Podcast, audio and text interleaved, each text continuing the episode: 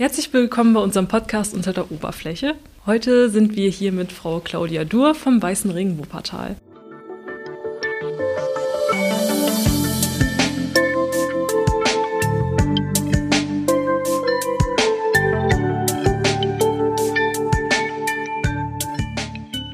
Hallo. Ja, auch einen schönen guten Morgen. Genau, ähm, vielen lieben Dank nochmal, dass Sie sich Zeit genommen haben. Und falls Sie nochmal ähm, ja, uns erzählen möchten, was der Weiße Ring Wuppertal eigentlich ist und was Sie genau dort machen.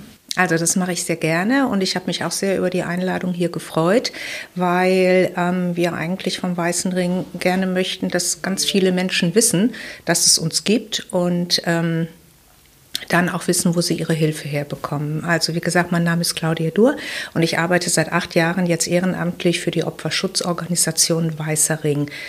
Weißer Ring ist ein Verein, den es schon seit über 40 Jahren gibt. Wir sind mittlerweile auch groß und in, äh, im ganzen Land verteilt in Außenstellen. Und eigentlich ganz schlicht gesagt, wir kümmern uns um Kriminalitätsopfer. Also Menschen, die Opfer einer Straftat geworden sind. Das kann von einfacher Diebstahl sein bis hin tatsächlich auch zum Mord und Totschlag. Die Menschen kommen zu uns und sind erstmal bei uns gut aufgehoben. Ah, okay. Und ähm, wie kommt es, dass Sie ähm, dort nun arbeiten? Ja, also die Kriminalität und ich, wir sind schon lange sehr angedockt. Ich habe mit ähm, 18 Jahren eine Ausbildung bei der Polizei angefangen, bin Kriminalbeamtin geworden und habe über 40 Jahre als Kriminalbeamtin gearbeitet und das ähm, hat sich bei mir immer so durchgezogen, dass ich immer gedacht habe, ja, wir machen ganz viel, um den Täter zu kriegen und wir sind ermittlungstechnisch top ausgebildet und machen und tun. Aber die Opfer ähm, waren nach meiner Einschätzung und auch einer Einschätzung vieler Polizeibeamter eigentlich so ein bisschen, ja, fürs Strafverfahren wichtig, aber wo bleibt ähm, das Kümmern um das Opfer. Und ich hatte so ein Schlüsselerlebnis, dass ich eine äh, Frau, die vergewaltigt wurde, nachts nach der Vernehmung nach Hause gefahren habe und die saß im Auto und war total verloren und starrte nur vor sich hin und sagte dann, ja, was wird denn jetzt mit mir? Was, was mache ich denn jetzt? Und da war ich noch ganz jung als Kriminalbeamtin. Heute bin ich nicht mehr jung und trotzdem habe ich dieses Bild von dieser Frau immer noch vor Augen. Na, dass sie sagt, mit meinem Mann kann ich nicht sprechen, mit meinen Kindern, die belaste ich nur. Und ich habe so gedacht, ja, die hat recht. Na, und äh, das war der Grund, warum ich, als ich dann so Richtung Pensionierung ging, habe ich gedacht, ja, da geht noch was. Ich bin fit, nicht jung, aber fit. Und ähm, ich möchte jetzt gerne noch was tun, wo ich auch auf meine Ressourcen zurückgreifen kann. Und es hat mir eigentlich von Anfang an also Spaß ist jetzt nicht der richtige Ausdruck, aber es hat mir wirklich richtig was gegeben und ich mache das tatsächlich mit Herzblut. Ja. Oh, das ist echt Wahnsinn. Und ähm, Sie hatten ja gerade schon erwähnt, also es geht um ja, Kriminalopfer, ähm, Opfer, die Opfer von Misshandlungen oder auch Diebstählen geworden sind. Und wie genau unterstützen Sie die dann? Also wie genau mhm. sieht dann dann quasi Ihre alltägliche mhm. Arbeit dann dort aus? Also die tägliche Arbeit sieht eigentlich so aus, dass eine Kollegin von uns, die hat das Opfertelefon. Dort können die Leute anrufen. Und dann ähm, wird erstmal reingehört, so kurz am Telefon. Dann muss man erstmal gucken, ne, ist das was für uns? Ähm, und dann schlagen wir den Personen vor, einen Termin auszumachen. Und dann beginnt eigentlich dieses Kümmern um die Opfer mit dem persönlichen Beistand, mit dem persönlichen Gespräch. Das kann manchmal auch wirklich sehr intensiv sein.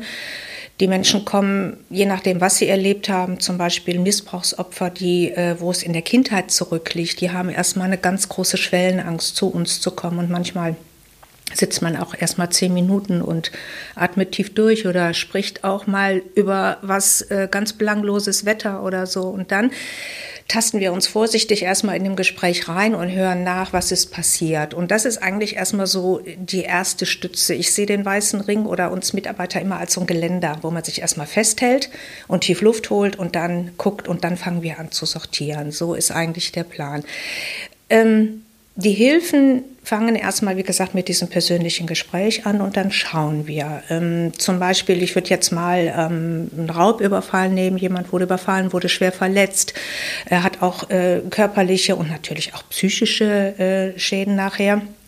Und dann schauen wir, dann stellen wir erstmal einen Rechtsanwalt zur Seite Da übernehmen wir auch die Kosten der Erstberatung. Das heißt, der Weiße Ring ähm, unterstützt auch finanziell, also zum Beispiel die anwaltliche Erstberatung. Es kann aber auch sein, dass zum Beispiel eine Frau nach häuslicher Gewalt aus der Wohnung raus muss und steht erstmal ohne Mittel da und dann helfen wir aus dieser Not heraus. Ne? Natürlich, wir leben von Spenden der Weiße Ring, wir kriegen keine staatliche Unterstützung, aber ähm, im Rahmen der Möglichkeiten, die wir durch die Spenden haben, können wir auch finanziell unterstützen.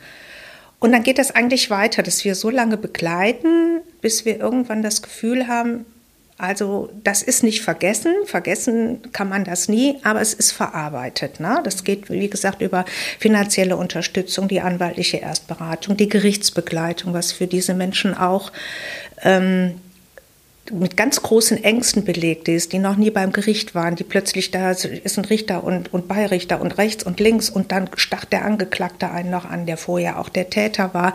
Und auch das bieten wir an, dass wir ähm, zum Gericht begleiten, Händchen halten, eine Flasche Wasser reichen, auch mal einen Traubenzucker, wenn die Nerven ein bisschen flattern. Und das sind eigentlich so ein bisschen so die Säulen. Ne? Viele Vernetzungen, die wir haben, äh, eine Traumatherapie, die wir auch vielen Menschen empfehlen, um eben mit dem Trauma auch äh, fertig zu werden, das zu verarbeiten. Mhm. Oh, okay. Und äh, Sie hatten es ja auch schon erwähnt, also diese, diesen weißen Ring Wuppert, also diesen weißen Ring mhm. gibt es ja schon jetzt sehr lange. Mhm. Wie hat sich ähm, dieser weiße Ring eigentlich entwickelt? Also mhm. woher kam es und ähm, genau, wie hat sich die Arbeit von damals im Vergleich zu heute vielleicht verändert? Ja, also Sie sind jung, Sie werden das nicht wissen. Die älteren Menschen kennen Eduard Zimmermann, aber viele kennen noch die Fernsehsendung Aktenzeichen XY. Und diese Sendung wurde damals ins Leben gerufen. Und der Eduard Zimmermann, der hat ja da viel mit den Opfern zu tun gehabt. Und der hat wirklich mal aufgemerkt und hat gesagt, Mensch, wer kümmert sich denn nachher um die Opfer? Ne? Die haben, die sind überfallen, im Haus wurde eingebrochen. Auch ein Einbruch in der Wohnung kann total traumatisierend sein. Und der hat den Weißen Ring gegründet. Mit vielen anderen Gründungsmitgliedern zum Beispiel war da auch äh, Richard Oetker bei. Viele wissen das bestimmt, dass der auch mal ähm, Opfer einer ganz äh, schlimmen Straftat war. Der ist entführt worden und war nachher auch schwer verletzt. Und der hat damals auch die Arbeit des Weißen Rings als so wichtig und so wertvoll empfunden, dass der auch mit in die Gründung reingegangen ist, auch heute dem Weißen Ring noch zugehört. Und so wurde eigentlich der Weiße Ring erstmal so im Kleinen und dann wurde das immer mehr aufgebaut, weil man auch immer mehr äh, dieses Bedürfnis erkannt hat. Weil in dem Sinne, das, was der Weiße Ring macht, gibt es nicht staatlich. Ne? Es gibt einen polizeilichen Opferschutz, die können aber nicht gerade auch mit finanziellen Mitteln so reingehen wie wir. Und da wurde das immer mehr aufgebaut und mittlerweile gibt es 400 Außenstellen und äh, Außenstelle Wuppertal, wir hatten Moment, im Moment so ein bisschen die ähm, Problematik auch durch die Pandemie, dass wir von zehn Mitarbeitern auf fünf geschrumpft sind. Und ähm, wir haben aber ein super tolles Landesbüro in Düren und wenn sowas ist, dann unterstützen die uns auch und dann wird das viel besprochen und wir sind jetzt noch fünf, sind aber wieder im Aufbau begriffen. Wir haben noch eine junge Frau jetzt dazu bekommen, die äh, uns super unterstützt und jetzt auch noch zwei Bewerberinnen. Aber auch hier auf diesem Wege darf man die Reklame machen, wer das gut und spannend findet äh, und Interesse an so einem Ehrenamt hat. Es ist wirklich eine, eine tolle Arbeit.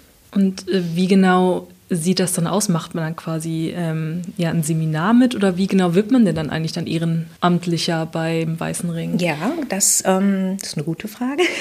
Äh, das fängt eigentlich erstmal an, dass wir uns auch zu einem Erstgespräch, Erstgespräche sind immer sehr wichtig beim Weißen Ring, ähm, treffen und dann ist das so, dass wir das erstmal wirklich genau vorstellen, weil es ist total wichtig, dass die Leute wissen, was auf einen zukommt, weil man erfährt äh, Sachverhalte, die auch wirklich schlimm sind und die auch nahe gehen können, also Missbrauch Missbrauchstaten, die an Kindern begangen wurden. Das na, ist nicht so ohne. Und das muss man wissen, wenn man sich auf so ein Ehrenamt einlässt. Das versuchen wir dann halt klar zu machen.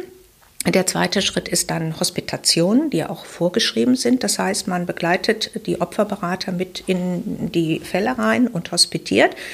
Das macht man so drei, vier, fünf Mal. Und wenn man dann sagt, ja, das gefällt mir, das ist was für mich, dann äh, macht man ein, äh, ein eintägiges Seminar, wo der Weiße Ring dann nochmal eine Schulung macht. Was machen wir genau? Wie sind die Regularien? Man muss ja auch so ein bisschen, wir haben Satzungen, die müssen beachtet werden. Es ist dann vielleicht auch manchmal ein bisschen trocken, muss aber sein. Und dann folgt ein Grundseminar. Und dieses Grundseminar, da lernt man wirklich ähm, die Grundlagen der Opferberatung, äh, was wir machen können. Ein bisschen Schulung auch, Gesprächsführung. Und wenn man das gemacht hat, dann wird man im Prinzip schon als Opferberater eingesetzt und es wird aber gemeinhin so gemacht, dass man dann die Anfänge immer zu zweit macht, dass man dann auch noch die Sicherheit hat, ähm, dann äh, diese Fälle zu bearbeiten, mit den Menschen zu reden, auch zu schauen, welche Hilfen können wir geben. Und ähm, nach einem halben Jahr macht man dann ein Aufbauseminar, weil dann kommen ja auch so diese Erfahrungen, die man in der Opferberatung hat, die ähm, kommen dann zum Tragen. Und dann äh, macht man in dem Aufbauseminar, vertieft man das und äh, macht das weiter und dann ist man eigentlich drin in der Opferberatung. Genau. Schön. Und genau, und wenn diese ehrenamtlichen mit ja teilweise vielleicht wahrscheinlich auch sehr traumatisierenden mhm. Sachen konfrontiert mhm. werden. Ähm, genau, wie nimmt man sowas mit nach Hause oder ähm, wie genau gestaltet ja. sich das da dann? Ja, auch das finde ich immer eine richtig gute Frage, weil das ist auch das, was wir mit Bewerbern immer besprechen. Ne? Also wenn man zum Beispiel ein langes Gespräch führt mit einem Menschen, der in der Kindheit äh, missbraucht wurde, ganz viel Gewalt erfahren hat und der dann irgendwann auch mal sagt, ich versuche da jetzt nochmal äh, irgendwie das anzugehen und mit uns zu sprechen, dann hinterlässt das was bei einem, gar keine Frage. Und ähm, also einmal muss ich wirklich unser Team hervorheben. Wir gehen alle richtig gut miteinander um und jeder kann auch darüber sprechen. Das muss einem dann nicht unangenehm sein, wenn man zum Beispiel zwei, drei Fälle hintereinander hat, wo ein Kind missbraucht wurde, dann es nicht in einen hohlen Baum, gar keine Frage. Und dann spricht man das im Team, auf jeden Fall. Und wir haben aber auch die Möglichkeit, wenn man wirklich was sehr belastend ist, dass man dann eine Supervision auch in Anspruch nehmen kann. Das stellt der Weiße Ring auch äh, zur Verfügung und kann auch ohne äh, irgendwelche Vorbehalte in Anspruch genommen werden. Ne? Aber wie gesagt, na, das sage ich eigentlich auch immer wieder gerne. Man muss vorher gucken.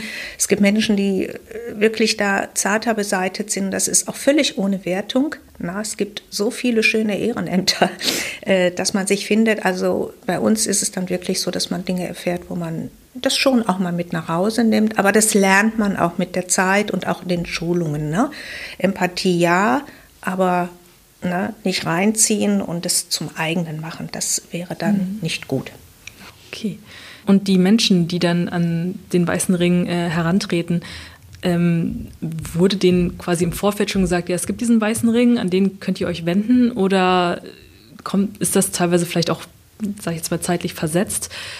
Im Vergleich zu dem, wann es passiert ist oder was passiert ist, bis sie dann an, an sie herantreten? Also wie genau? Ja, das ist unterschiedlich. Deswegen freuen wir uns natürlich auch über solche Gelegenheiten, um eben den Weißen Ring nicht um uns darzustellen, sondern um wirklich die Arbeit darzustellen und den Menschen auch zu zeigen, wenn dir sowas passiert, es gibt da was. Es gibt unterschiedliche Möglichkeiten. Einmal sind wir mit der Polizei in Wuppertal sehr gut vernetzt.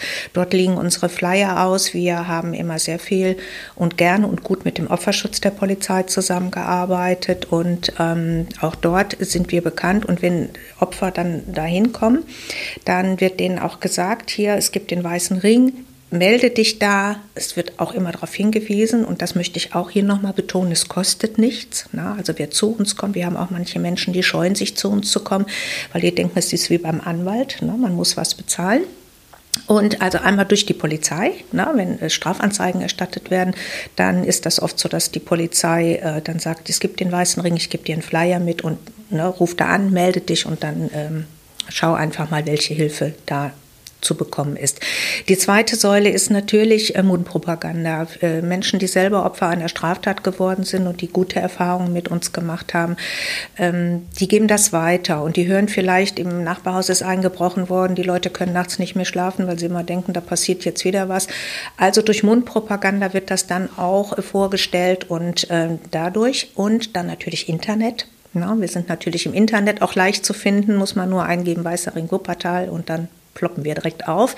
Das ist natürlich in der heutigen Zeit auch. Und natürlich solche Dinge wie Podcast oder auch mal ein Artikel in der Zeitung, wo die Leute denken, ach, weißer Ring, ne, mir ist das passiert, ich versuche mal, ich rufe da mal an. Und äh, das sind so die Möglichkeiten, mit uns in Kontakt zu kommen. Und Waren Sie auch schon hier Kriminalkommissarin in Wuppertal selber? Ja. Oder? Ach so, okay, gut. Ja, genau. Ich mhm. bin hier, also ich bin geboren in Wuppertal. Ich habe die Schule in Wuppertal besucht, bin hier ausgebildet worden. Habe allerdings die ganzen Stadtteile immer einmal abgeklappert im Laufe meines äh, polizeilichen Lebens. Also ich, das Mutterhaus ist das Polizeipräsidium gewesen, aber ich war in Barm und in Vorwinkel und ähm, ja, habe so da alles abgeklappert. Habe diesen Beruf auch sehr gerne gemacht und ähm, also viele haben mich nachher nach, dem, nach der Pensionierung gefragt, Mensch, jetzt warst du doch 40 Jahre bei der Polizei und mach doch was Schönes, ne? Vorlesen im Kindergarten. Mache ich auch. Ich habe Enkelkinder, denen lese ich mit großer Freude vor und habe da auch viel Freude mit denen. Aber ich bin damit verbunden. Das ist einfach meins. Und das wird auch, solange ich gesundheitlich fit bin und das äh, ableisten kann, wird das auch meins äh, bleiben. Ja, und es ist ja auch gar nicht so weit entfernt. Ne? Also da war ich bei den Tätern, jetzt bin ich bei den Opfern. Mhm. Die Opfer freuen sich mehr über mich als die Täter, mit denen ich vorher zu tun hatte. Die ähm, mhm. haben sich nicht so gefreut, wenn sie mit mir zu tun hatten. Ne? Genau. Das glaube ich. Genau. Und ähm, kann man das ein bisschen, sage ich jetzt mal, quantifizieren, wie viele, ähm, wie viele Menschen sich hier beraten, beispielsweise jetzt im Jahr oder seit ja. Sie angefangen haben? Ja, also das war, ähm, ist auf jeden Fall steigend.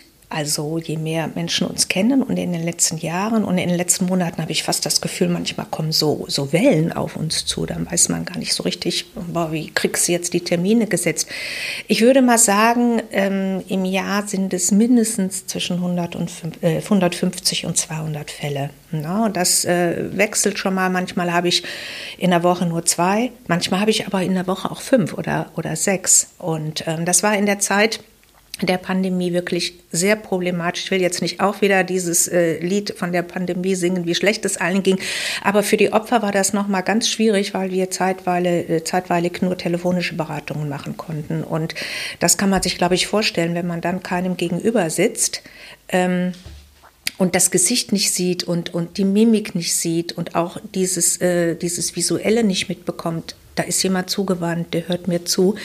Das hat es für die Opfer schwerer gemacht und auch für uns. Und dann kam natürlich dazu, dass äh, gerade Mitarbeiter, die äh, auch Angst vor Ansteckung hatten, dann ähm, gesagt haben, nee, ich, ne, als wir es dann wieder lockern konnten, ne, als der Lockdown zu Ende war, ich habe Angst vor Ansteckung, es ist auch alles völlig in Ordnung. Ehrenamt muss wirklich freiwillig und von Herzen kommen. Und wenn man merkt, da ist ein Aspekt, der passt nicht mehr, dann darf man auch bei sich sein. Hm? Sie hatten gerade die Pandemie ein bisschen angesprochen. Ja. Ähm, Gab es denn, sag ich jetzt mal, ja, ein Zuwachs auch an häuslicher Gewalt ja, vielleicht auch? Ja, so, leider, okay. leider. Und das Problem war dann natürlich auch, ähm, dass ähm, die Frauen schlecht rausgehen konnten. Also wir sind auch gut vernetzt mit dem Frauenhaus. Das möchte ich noch dazu erwähnen, wenn das äh, mit dem Frauenhaus dann Opfer hinkommen, die auch finanzielle Probleme haben, die wenden sich dann an uns. Und äh, das war natürlich in der Pandemie dieses Raus aus dem Haus, raus sich Hilfe holen. Dann während des Lockdowns waren natürlich die Kinder viel zu Hause, kein Kindergarten, keine Schule. Und da muss ich sagen, da habe ich innerlich auch richtig ein bisschen gelitten, weil ich ähm, wusste, auch wenn die Zahlen vielleicht nicht so, so präsent nach vorne kamen, ich wusste, das passiert. Und das hat mir wirklich manchmal in der Seele leid getan, ne? weil ähm, häusliche Gewalt, das ist eigentlich auch so ein bisschen mit unser großes Thema.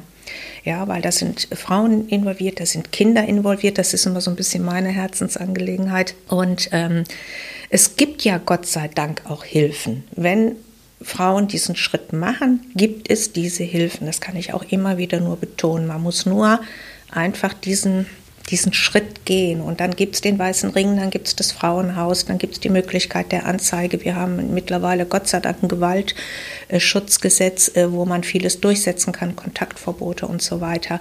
Aber ja, um Ihre Frage zu beantworten, in der Pandemie war häusliche Gewalt natürlich ähm, ein größeres Thema und auch ein traurigeres äh, Thema. Na, okay, verstehe. Ähm, genau, aber wenn man jetzt von, sag ich jetzt mal, auch Gewalt spricht, also jetzt nicht nur häusliche Gewalt, mhm. sondern beispielsweise auch draußen, mhm. ähm, da sind auch, glaube glaub ich, meistens eher Männer die Opfer. Also wenn ich jetzt an so eine typische Schlägerei denke, ja. denke ich da eher an. Ja.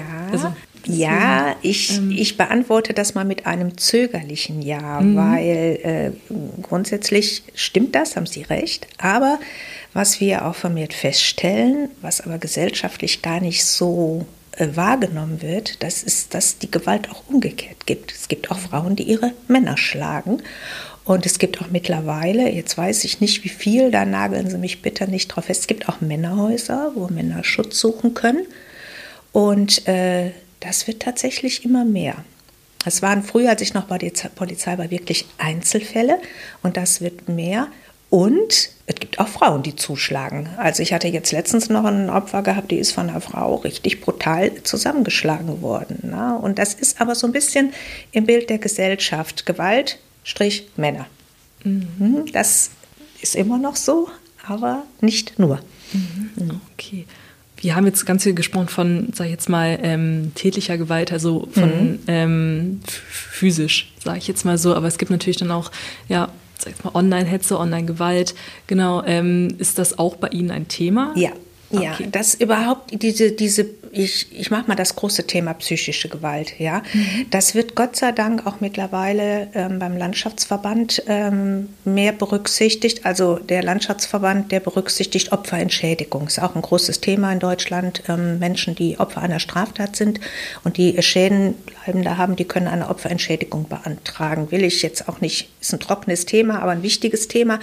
Aber da ist diese psychische Gewalt lange nicht so gewertet worden worden und da hat man auch dran gearbeitet. Und manchmal ist die äh, psychische Gewalt mindestens genauso schlimm, manchmal sogar schlimmer als die körperliche Gewalt. Ne? Weil ich sag mal, die äh, Schäden von der körperlichen Gewalt, die heilen, aber die Psyche, die Seele, die braucht einfach länger. Und deswegen finde ich das auch immer so wichtig, wenn gravierende Dinge passiert sind, dass die Menschen auch in die äh, Traumabehandlung gehen, dass sie äh, sich Hilfe holen. Und gerade bei den älteren Menschen ist es immer noch so ein bisschen damit verknüpft, äh, ich gehe doch da nicht hin, ich bin doch nicht äh, ne, krank im Kopf. Also so, so Sachen so weg. Ne? Das sieht man ja auch viel bei diesen Kriegsopfern, ähm, ne? dass viel Verdrängung und in sich einschließen, aber es hat ja auch gezeigt, dass es nicht gut ist ne, dass es dann zu diesen posttraumatischen Belastungsstörungen kommt, die dann, wo man dann wieder zurückführen muss, ja, ne, wenn ich jetzt ständig Migräne habe oder Kopfschmerzen habe oder nicht schlafen kann, was ist da überhaupt los? Und, und dann fängt man an, so mal so ein bisschen reinzuhören. Und das finde ich manchmal fast noch schlimmer als die körperliche Gewalt. Mhm. Ja. Okay. Und wo Sie es ja gerade jetzt schon angesprochen haben mit den, ähm, den psychischen Schäden, wie verhält sich das? Also können Sie so ein bisschen sagen, wie auch das Altersspektrum ist halt eben von den Menschen, weil Sie jetzt gerade schon erwähnt, ja, ältere mhm. Menschen sind das eher mhm. nicht so. Also haben Sie in der Hinsicht auch mehr jüngere ähm, Opfer, die zu Ihnen kommen oder wie genau verhält sich das da dann? Das kann ich so vielleicht jetzt nicht ganz stimmig beantworten. Tatsächlich trauen sich aber jüngere Leute, eher zu einem Therapeuten zu gehen, weil das äh, bei jüngeren Leuten nicht mehr so negativ unterlegt ist. Das ist der Punkt. Äh, oder auch Leute, die so im mittleren Alter sind. Bei den älteren Menschen besteht sicherlich der Bedarf genauso, aber die Schwellenangst, zu einem Therapeuten zu gehen, ist viel größer. Also gerade diese Missbrauchsfälle, die äh, durch die Kirche ja begangen wurden und äh, bekannt wurden, die hat ja hervorgebracht, dass viele ältere Menschen kommen, die ganz, ganz lange gebraucht haben, wo ähm, oft die Ehefrauen der Initiator war, zu sagen, mach was, lass dir helfen, die dann sehen, wie schlecht es dem Partner geht und die dann, wo dann die Frauen eher die Männer so ein bisschen hinschieben sagen, hol dir doch Hilfe. Ne? Ich würde mir auch wünschen, dass auch ältere Menschen das für sich annehmen ja, dass das nichts Schlechtes ist, nichts Schlimmes ist, sondern einfach genauso wie der Körper Wunden haben kann, kann die Seele und die Psyche Wunden haben. Und ich würde mir da noch wünschen, dass die Menschen das annehmen und sich wirklich diese Hilfe holen. Ne? Also wirklich angefangen über ähm, Starthilfe bei uns und einfach mal hören. Und wir sehen uns immer so ein bisschen dann als Navigator. Ja, also die Menschen kommen zu uns und dann sprechen die erstmal und dann können wir das aufzeigen. Und die Psychotherapie, die liegt mir dann oder auch die Traumatherapie liegt mir dann auch immer sehr am Herzen. Und da spreche ich auch immer ausführlich drüber, mhm. ne? dass das nichts Schlimmes ist. Mhm, genau. Okay. Haben Sie denn auch, sage ich jetzt mal, ähm, Menschen, die zu Ihnen kommen, beispielsweise die jetzt Geflüchtete sind aus der Ukraine oder vielleicht auch vor ein paar Jahren aus Syrien, Oder, oder sind das eher. Also hier in Wuppertal mhm. tatsächlich hatte ich jetzt einen einzigen Fall. Ah, okay. Das ist mhm. tatsächlich wenig. Das liegt vielleicht daran, dass die Flüchtlinge an Organisationen äh, andocken, die sich wirklich um Flüchtlinge mhm. ähm, kümmern. Und das ist äh, tatsächlich noch hier, mag in anderen Städten anders sein, da habe ich natürlich den Durchblick nicht, aber äh, bei uns ist das äh, tatsächlich, kenne ich nur den einen Fall. Ah, okay. Mhm. Genau. Und äh, ja, der Weiße Ring, der kümmert sich halt um Opfer von Kriminaltaten. Mhm. Genau. Aber ähm, Sie arbeiten auch Richtung Kriminalprävention. Ja, ja genau. also das darf ich auch nicht unerwähnt lassen, ne? sonst äh, kriege ich Ärger von oben. Nein, Quatsch. Äh, ja, tatsächlich äh, hat der Weiße Ring äh, auch noch andere Aufgaben als die Opferhilfe und die äh, Opferberatung was jetzt eher mein Part ist. Aber wir haben zum Beispiel eine Weißering Akademie, wo sehr viel auch ausgebildet wird, wo auch wirklich äh, gute Leute hinkommen, die äh, fortbilden. Ähm, wir, der Weiße Ring hat in, in Mainz, ist, das ist die Bundesgeschäftsstelle, da sitzen auch Juristen, die auch versuchen, an Gesetzgebungen mit äh, Anteil zu haben und die Erfahrung, die mit der Opferarbeit ähm, gemacht wurde, dort mit einzubringen und auch diese äh, Aufgabe zu erfüllen. Also Prävention. Wir haben zum Beispiel, ich habe ja auch hier Unterlagen, wir haben äh, viel Möglichkeiten, da auch mit Material äh, zu arbeiten, den Polizeidienststellen das zu geben. Prävention, wie schütze ich mich? Ein besonderer Aspekt ist, ähm, ältere Menschen. Das ist ja ein ganz großer Bereich der Kriminalität. Und ähm, Prävention, also in, vor der Pandemie haben wir sehr viel gemacht. So langsam fängt es wieder an, dass wir auch Vorträge halten äh, in Volkshochschulen, bei, in Klassen, bei jungen Leuten und einfach äh, ja so ein bisschen. Also wenn es passiert ist, ist es passiert, dann sind wir da. Aber schön ist es ja auch, ähm, es zu verhindern das, was passiert. Ne? Und dass wir dann halt so äh, in der Prävention äh, viel machen. Das ist auch eine große Aufgabe vom Weißen Ring. Gut, dass Sie es gefragt haben. genau. Äh, und wenn wir jetzt beispielsweise ähm, nochmal äh, zurückgehen, also nochmal zu dem, wenn es passiert ist, mhm. genau, wie ähm, wie sehen denn aktuell, sage ich jetzt mal, die Herausforderungen aus? Also wie hat sich jetzt mit der Pandemie oder jetzt auch mit dem Angriffskrieg in der Ukraine die Arbeit konkret verändert? Hat sie sich verändert? Ähm, das ist vielleicht noch nicht lang genug. Mhm. Gesellschaftlich hat sich bestimmt viel verändert. Ne? Also es spaltet sich viel, die Meinung, die Meinung und so weiter. Ähm, Gott sei Dank sind wir durch die Spenden so aufgestellt, dass wir jetzt nicht sagen müssen, wir haben kein Geld, weil ja, mhm. so viel in die Flüchtlingshilfe geht oder ne, die Städten, heute Morgen was noch im Radio, dass die Gemeinden kämpfen. Insofern hat sich für uns nicht viel verändert. Die Menschen, die zu uns kommen, bekommen die gleichen Hilfen wie vorher und fühlen sich eigentlich auch genauso gut angenommen wie vorher, weil wir nicht sagen müssen, tut mir leid, aber bevor der äh, Krieg anfing, hätten wir es noch machen können und jetzt können wir es nicht mehr. Ne? Also wir haben nach wie vor viele Menschen, die äh, also einmal durch die Mitgliedsbeiträge bekommen wir Geld, aber auch viele Menschen, die selber Opfer waren, werden wir viel in Testamenten bedacht, also, weil den Menschen das wirklich geholfen hat ähm, diese Hil also äh, in, in dieser Situation diese Hilfen zu bekommen und dann nachher auch sagen oder bei Beerdigungen, dass man dann sagt, hier keine Spenden, aber na, und natürlich der Bereich äh, Straftaten, wenn eine Geldbuße verhängt wird. Mhm. Das wird dann oft Auflage, eine Geldbuße zu zahlen und ähm, da wird auch der Weiße Ring oft berücksichtigt. Insofern funktionieren wir in diesem Bereich nach wie vor unverändert. Ne? Sehr schön. Was ich noch gar nicht gefragt habe, ist, äh, wo genau ist, sind denn hier die Räumlichkeiten in Wuppertal? Ja, also ähm, organisatorisch ist das so, dass wir ein Hauptbüro in Düren haben. Da kommen natürlich die Opfer nicht hin, das ist ja viel zu weit. Und wir haben ähm, verschiedene äh, Vernetzungen mit äh, sozialen Trägern, wo wir die Räume nutzen. Ähm, wir haben in dem Sinne in Wuppertal kein richtiges Büro sondern wir haben unser Opfertelefon und wir haben dann Räume äh, und die, wenn die Opfer dann bei uns anrufen, dann nennen wir dann die Orte, wo sie hinkommen. Eins ist zum Beispiel, äh, das darf ich auch sagen, manche Träger sagen, nee, möchten nicht, dass das öffentlich wird, aber zum Beispiel gibt es in Heckinghausen das neue Stadtteilzentrum. Ich hoffe, ich habe das jetzt richtig gesagt. Und ähm, Das sind wir einmal im Monat und wir haben vor der Pandemie haben wir offene Sprechstunden gemacht. Das können wir nicht mehr, weil die Häuser natürlich da auch ihre Auflagen haben, wer reinkommt. Und das heißt, wenn wir mit den Opfern sprechen, dann sagen wir, kommen Sie an dem und dem Tag dahin. Und äh, Stadtteilzentrum in Heckinghausen hat uns die Räume zur Verfügung gestellt und da haben wir auch eine, das ist auch eine richtig gute Gesprächsatmosphäre da. Die Leute sind geschützt und ähm, das teilen wir dann praktisch in den Telefonaten mit und dann treffen wir uns und ähm, dann haben wir natürlich, was auch wichtig ist, regelmäßig Meetings und äh, die finden dann auch statt. Und äh, aber wie gesagt, so ein richtig festes Büro. Ich finde das auch richtig, weil diese Spendengelder nicht in diesen ganzen Verwaltungsapparat und noch mehr und noch mehr eingehen, sondern das wird wirklich so klein wie möglich gehalten. Jede Außenstelle organisiert das für sich und sortiert das für sich und baut eben halt Vernetzungen auf. Ähm, wie man das dann, manchmal gibt es auch äh, Hausbesuche, es gibt auch Menschen, die können das Haus nicht verlassen, sitzen am Rollstuhl, sind krank und äh, verschiedene Gründe. Und äh, jede Außenstelle organisiert sich da und in Wuppertal klappt das ganz hervorragend, weil wir eben halt äh, Vernetzungen haben, die ganz super funktionieren. Ah, okay.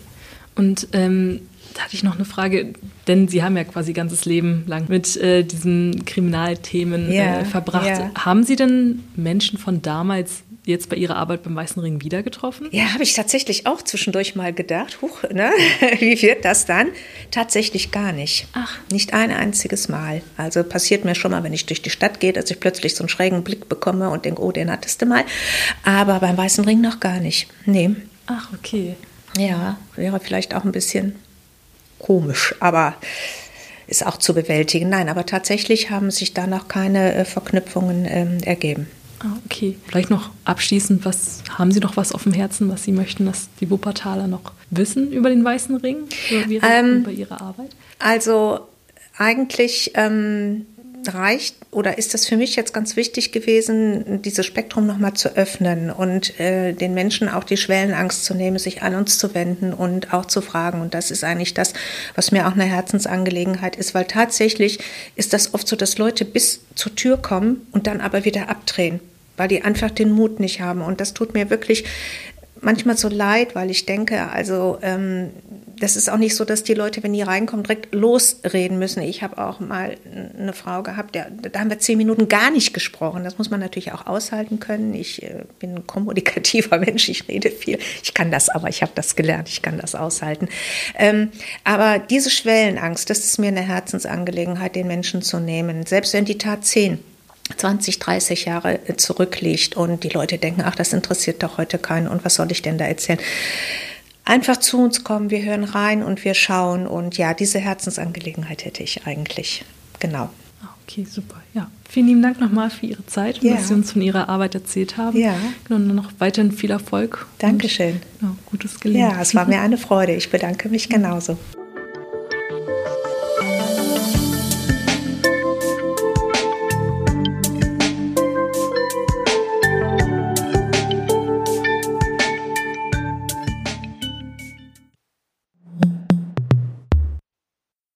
Ein Podcast der WZ.